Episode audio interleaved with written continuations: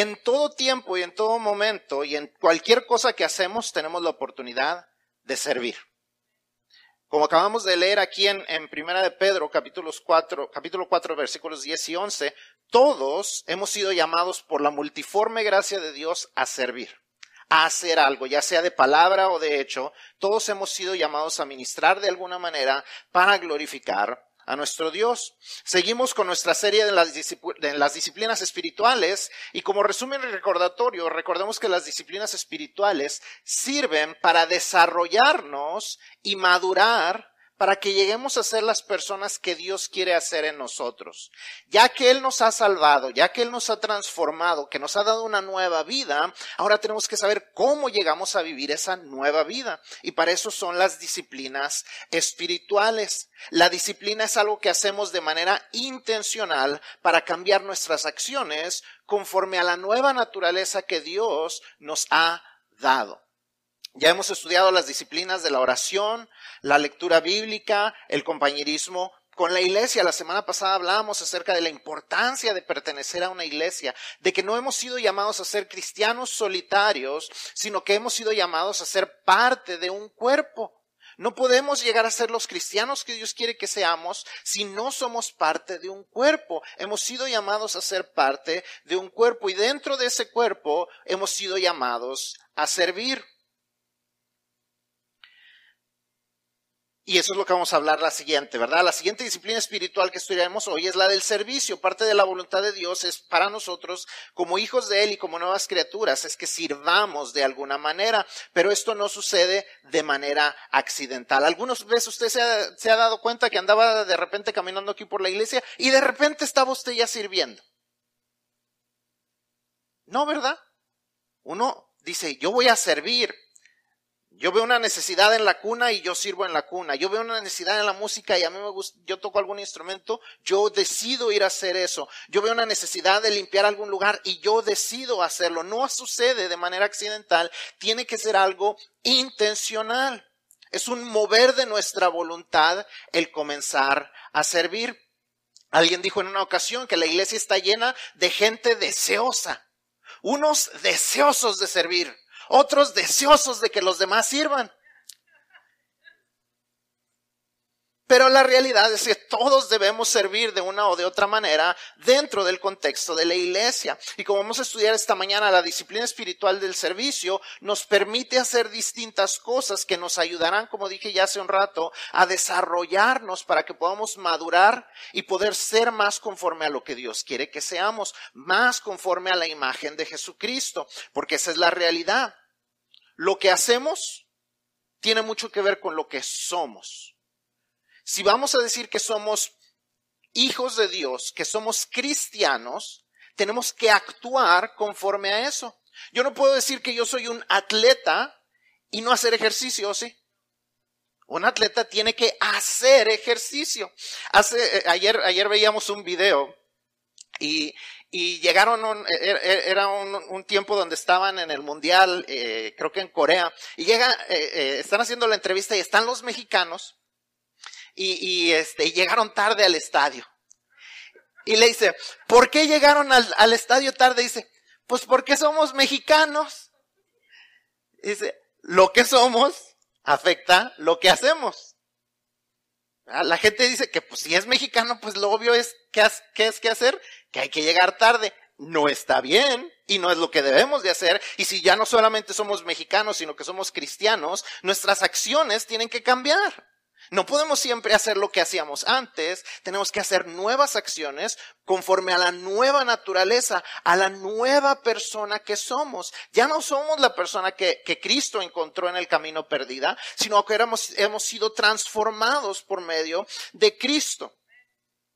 Entonces, lo que haces afecta, afecta a lo que eres. Y si vamos a ser las personas que Dios quiere que lleguemos a ser, tenemos que dejar que nuestro comportamiento se conforme a eso, se haga conforme, se amolde a lo que Dios desea que hagamos. Y, es, y parte de eso es el servicio, junto con las otras disciplinas que hemos hablado. Así es que vamos a aprender juntos lo que la disciplina del servicio nos permite hacer. Si está llenando de los espacios en, en su boletín, número uno, la disciplina espiritual del servicio nos permite parecernos más a Jesús. La disciplina espiritual del servicio nos permite parecernos más a Jesús. Aprendamos esto. El servicio es el máximo propósito de la venida de Jesús al mundo. El servicio es el máximo propósito para la venida de Jesús al mundo. ¿Cómo lo sabemos? Porque la palabra de Dios no lo dice. Mateo 20, 28, Jesús nos dice esto, dice, como el Hijo del Hombre no vino para ser servido, sino para servir y para dar su vida en rescate por muchos. ¿Para qué vino el Hijo del Hombre? Para servir. Su máximo propósito fue servir. Sirvió de distintas maneras. Fue maestro, fue sanador, fue proveedor, fue consolador y por supuesto fue salvador. Pero su máxima, la máxima expresión de su, llamado y su razón de vida, su misión, su propósito era servir. Él vino a servir y no a ser servido. En todo lo que él hizo había algún tipo de servicio para el prójimo hasta el punto máximo de entregar su vida en tu lugar y en mi lugar. ¿Por qué importa eso? Porque si decimos que somos discípulos de Jesús, si decimos que somos seguidores de Jesús, si nos llamamos cristianos, estamos hablando de que somos imitadores de Jesús una persona, lo, he dicho en, en, otras ocasiones, pero una persona que sigue a alguien más está siguiendo qué? Sus pasos. Si usted va caminando y yo voy detrás de usted, estoy siguiendo sus pasos. Si yo voy a ser un seguidor de usted, tengo que caminar por donde usted caminó, al paso que usted caminó, de la manera que usted va caminando. Igual con Jesús. Si decimos que somos seguidores de Jesús, tenemos que hacer lo mismo que Jesús hacía. Tenemos que caminar de la misma manera que lo hacía. En Juan 13, 13 y 13 al 16, perdón, podemos aprender que Jesús nos mandó a imitarlo en el servicio de manera humilde. En ese capítulo es, ya está a punto de, ser arrestado, es la última cena, se están reuniendo con sus discípulos y una de las cosas que hace ahí en medio de esa reunión, él saca una, una tinita de agua, él saca su toallita, se la pone en la, en la cintura, se, se pone a los pies de ellos y empieza a lavar los pies de ellos, como era la costumbre de un esclavo hacer cuando había una visita en la casa. Él se inclina y se pone a lavar los pies de ellos. Él empieza a lavarlos. Unos no querían que sucediera, pero Él lo hace para todos. Y después de haberlo hecho, nos dice estos, estos versículos de Juan 13, 13 al 16. Dice, vosotros me llamáis maestro y señor. Y bien decís, porque lo soy. Pues si yo, el Señor y el Maestro, he lavado vuestros pies, vosotros también debéis lavaros los pies los unos a los otros porque ejemplo os he dado, para que como yo os he hecho, vosotros también hagáis. De cierto, de cierto os digo, el siervo no es mayor que su Señor, ni el enviado es mayor que el que le envió. Si al igual que los discípulos nosotros llamamos a Jesús nuestro Señor y nuestro Maestro, entonces nosotros también estamos comandados a imitar el ejemplo de Jesús. Nosotros también tenemos ese mismo mandato. Si en realidad queremos ser lo que Dios nos ha mandado a hacer, lo que Dios quiere que seamos, que seamos imitadores de Cristo, entonces tenemos que servir como Jesús lo hizo. Parecernos a Jesús no se trata de dejarnos crecer la barba, dejarnos crecer el pelo, ser así de tez morenita como la mayoría de los que estamos aquí, traer nuestra ropa larga como de Medio Oriente. Eso no es parecerse a Jesús, es hacer lo que Él hizo, vivir como Él vivió y servir como Él sirvió. Número dos, la disciplina espiritual. Entonces, si queremos parecernos a Jesús, el servicio nos lo permite. Número dos, la disciplina espiritual del servicio nos permite conocernos y desarrollarnos a nosotros mismos. Conocernos más a nosotros y desarrollarnos más a nosotros mismos. ¿Por qué? Porque Dios nos equipó para el servicio con talentos, habilidades adquiridas y dones espirituales con el propósito de servir. Cuando usted nació, Dios lo hizo de cierta manera. En lo que usted ha crecido, ha aprendido ciertas cosas. Y cuando usted vino a, reconocer a Cristo como Señor y Salvador, cuando vino el Espíritu Santo, le dio por lo menos un don espiritual. ¿Por qué? Tiene un propósito eso. Efesios 2.10 nos dice estas palabras, porque somos hechura suya, creados en Cristo Jesús para buenas obras las cuales Dios preparó de antemano para que anduviésemos en ellas. Vamos a desmenuzar este versículo en tres partes. Dice, eres hecho por Dios, porque somos hechura suya. Eres hecho por Dios los talentos con los que naces y que llegas a desarrollar, las habilidades que adquieres al ir creciendo y los dones espirituales que recibes cuando pones tu fe en Cristo Jesús no son un accidente. No es un accidente que usted sea bueno para la construcción. No es un accidente que usted le gusten los instrumentos musicales. No es un accidente que usted sea una buena cocinera. No es un accidente. No es un accidente que usted sienta el llamado a enseñar la palabra de Dios. No es un accidente que usted sienta el llamado a predicar la palabra de Dios. Dios tiene un plan. ¿Por qué? Porque usted es hechura de Él. Usted no se hizo usted mismo, sus circunstancias no lo hicieron a usted mismo, sus papás no lo hicieron a usted mismo. Usted es hechura de Dios. Si cantas, tocas, eres buen administrador, te gustan las cuentas, eres buen maestro, maestra, te gusta estudiar, te encanta evangelizar, eres bueno para atraer a las personas y hacerlos sentir cómodas, todas esas habilidades te las dio Dios con un propósito. No para tu ganancia personal, aunque en ocasiones las podemos usar para nuestra ganancia personal, pero más que todo son para servirlo a Él. ¿Por qué? La segunda parte del versículo no lo dice, porque fuiste creado en Cristo con el propósito de hacer buenas obras. Todo lo que Dios te puso en ti, todo lo que Dios ha puesto, todo lo que Dios ha invertido en ti como un recurso de lo que puedes hacer, ha sido porque Dios te ha preparado con un propósito, el propósito de buenas obras. No eres un accidente, no eres la ocurrencia de tus papás. Dios te ha creado con un propósito.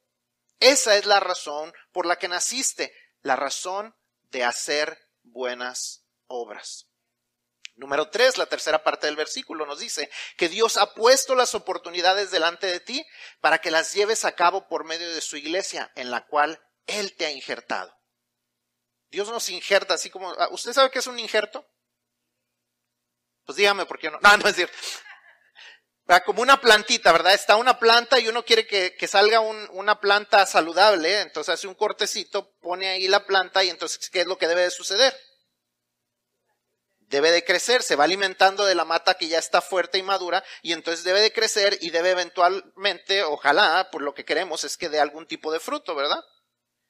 Entonces, eso es lo mismo. Dios nos injerta dentro de la iglesia para que nos fortalezcamos, para que eventualmente crezcamos y qué? Demos fruto y parte de ese fruto es el servicio. Entonces, Dios nos injerta dentro de la iglesia para que podamos servir. Ese es el propósito. Dios nos pone las oportunidades dentro de la iglesia para poder servir. Si no estás sirviendo de alguna manera, es tiempo de comenzar. No sabes dónde, vamos a platicar. desde abrir puertas, recibir personas, dar Biblias, acomodar áreas, hasta enseñar, predicar y evangelizar, aquí hay lugares para servir. Solo que tienes que tomar la decisión de yo quiero servir. Ah, es que yo quiero servir, pero no sé cómo. Aquí lo entrenamos, no se preocupe, pero usted tiene que tomar la decisión. Yo quiero disciplinarme. Es una decisión, como dije al principio, una decisión intencional. Nadie comienza a servir por accidente. Todos tenemos que tomar la decisión de que yo voy a dar mi tiempo para servir, para poder servir dentro de la iglesia de una o de otra manera. Y yo sé que hay hermanos aquí que dicen, no, yo ya estoy muy viejito, yo ya no puedo servir. Venga a orar. Eso sirve de mucho. Venga a apoyar. Hace, hace algunas semanas había una madera que estaban reemplazando, el pastor Solís, y necesitaba alguien que le ayudara. Y vino el hermano Rodrigo. Y uno dice, el hermano Rodrigo, pues trae su carrito, ¿cómo le ayudó? El hermano sacó su bastón y le agarraba con el bastón la, la, la madera. Si usted cree que no puede ayudar, el hermano Rodrigo es, una, es un ejemplo. Todos podemos ayudar, pero hay que tener la voluntad. Ya sea con el bastón, ya sea con cualquier cosa, todos podemos ayudar, pero tenemos que tener la voluntad, tenemos que disciplinarnos a querer servir.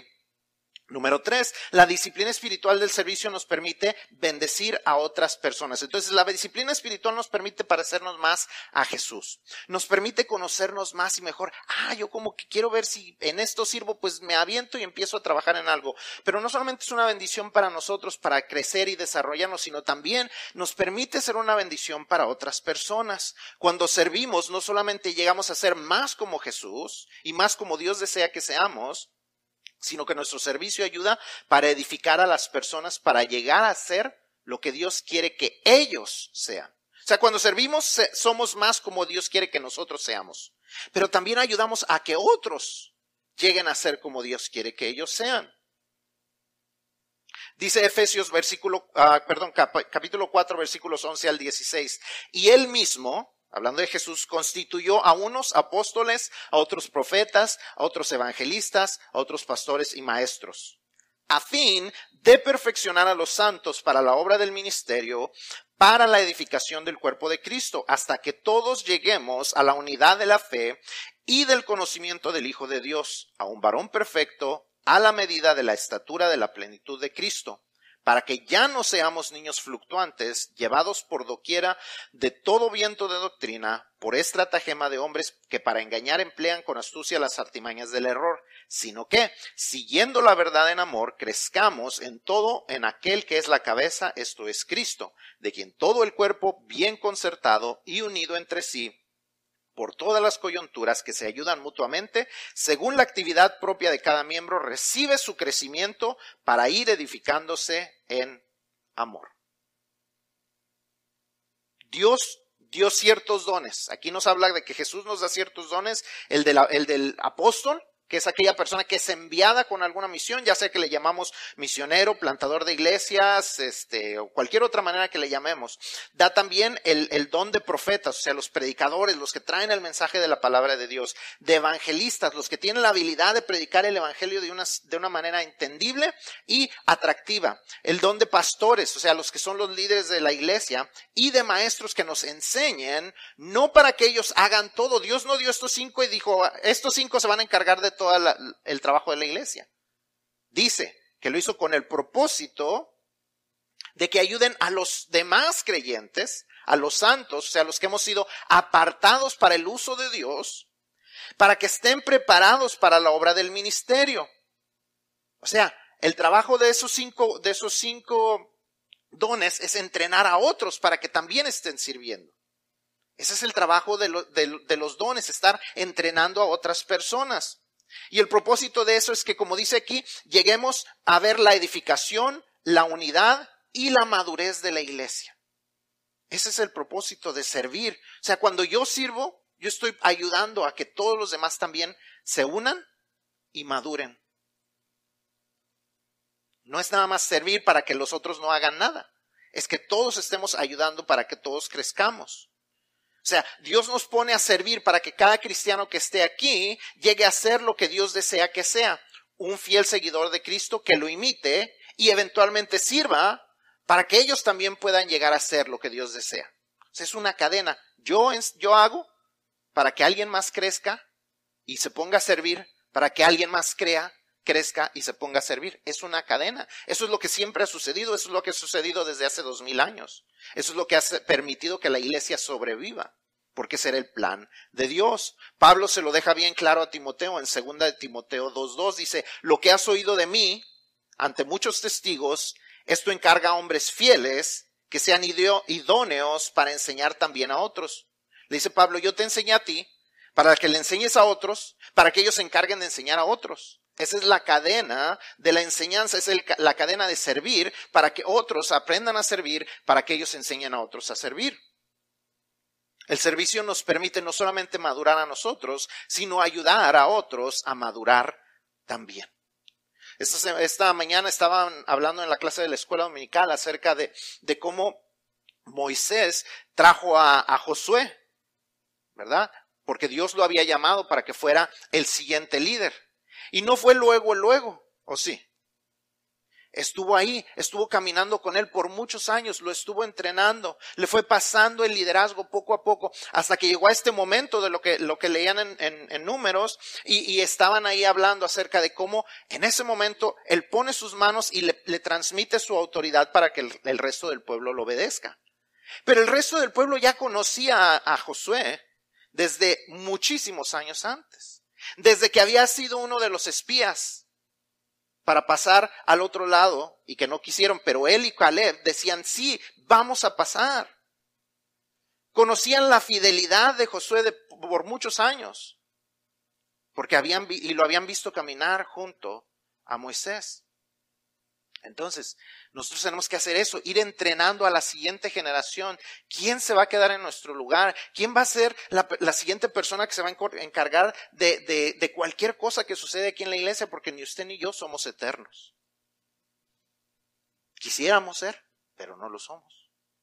No siempre vamos a tener las fuerzas que tenemos ahora, no siempre vamos a tener las capacidades que tenemos ahora y tenemos que ir entrenando a las siguientes personas.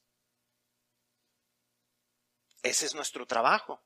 Por último, la disciplina espiritual del servicio nos permite apuntar a otras personas hacia Dios. Nuestro servicio debe tener como meta que la gente glorifique a Dios y no a nosotros. En el Sermón del Monte Jesús pronuncia estas palabras en Mateo 5, 16. Dice, así alumbre vuestra luz delante de los, hombres, de los hombres para que vean vuestras buenas obras y glorifiquen a vuestro Padre que está en los cielos. Entonces, edificamos a la gente adentro de la iglesia cuando servimos, pero también edificamos a gente aún afuera de la iglesia cuando servimos. Nuestro servicio no solo ayuda a las personas de aquí, sino tiene el potencial de ayudar a personas que no conocen todavía a Jesús como Salvador para que lo puedan conocer. Nuestras buenas obras deben apuntar hacia Dios de tal manera que la gente pueda conocerlo. Nuestras obras deben llevar a la gente a desear vivir una vida como la nuestra, de tal modo que los podamos guiar a conocer al Dios que conocemos para que los pueda transformar como nosotros fuimos transformados. No se trata de que la gente nos admire por lo buenos que somos, sino que la gente pueda reconocer que Dios escogió, como dice en 1 Corintios 1, 29 al 26 al 29, escogió lo necio del mundo y lo débil del mundo ¿Sabe quiénes son esos? Usted y yo. Usted y yo somos lo necio del mundo y lo débil del mundo, que Dios usa para que toda la gloria sea para Él.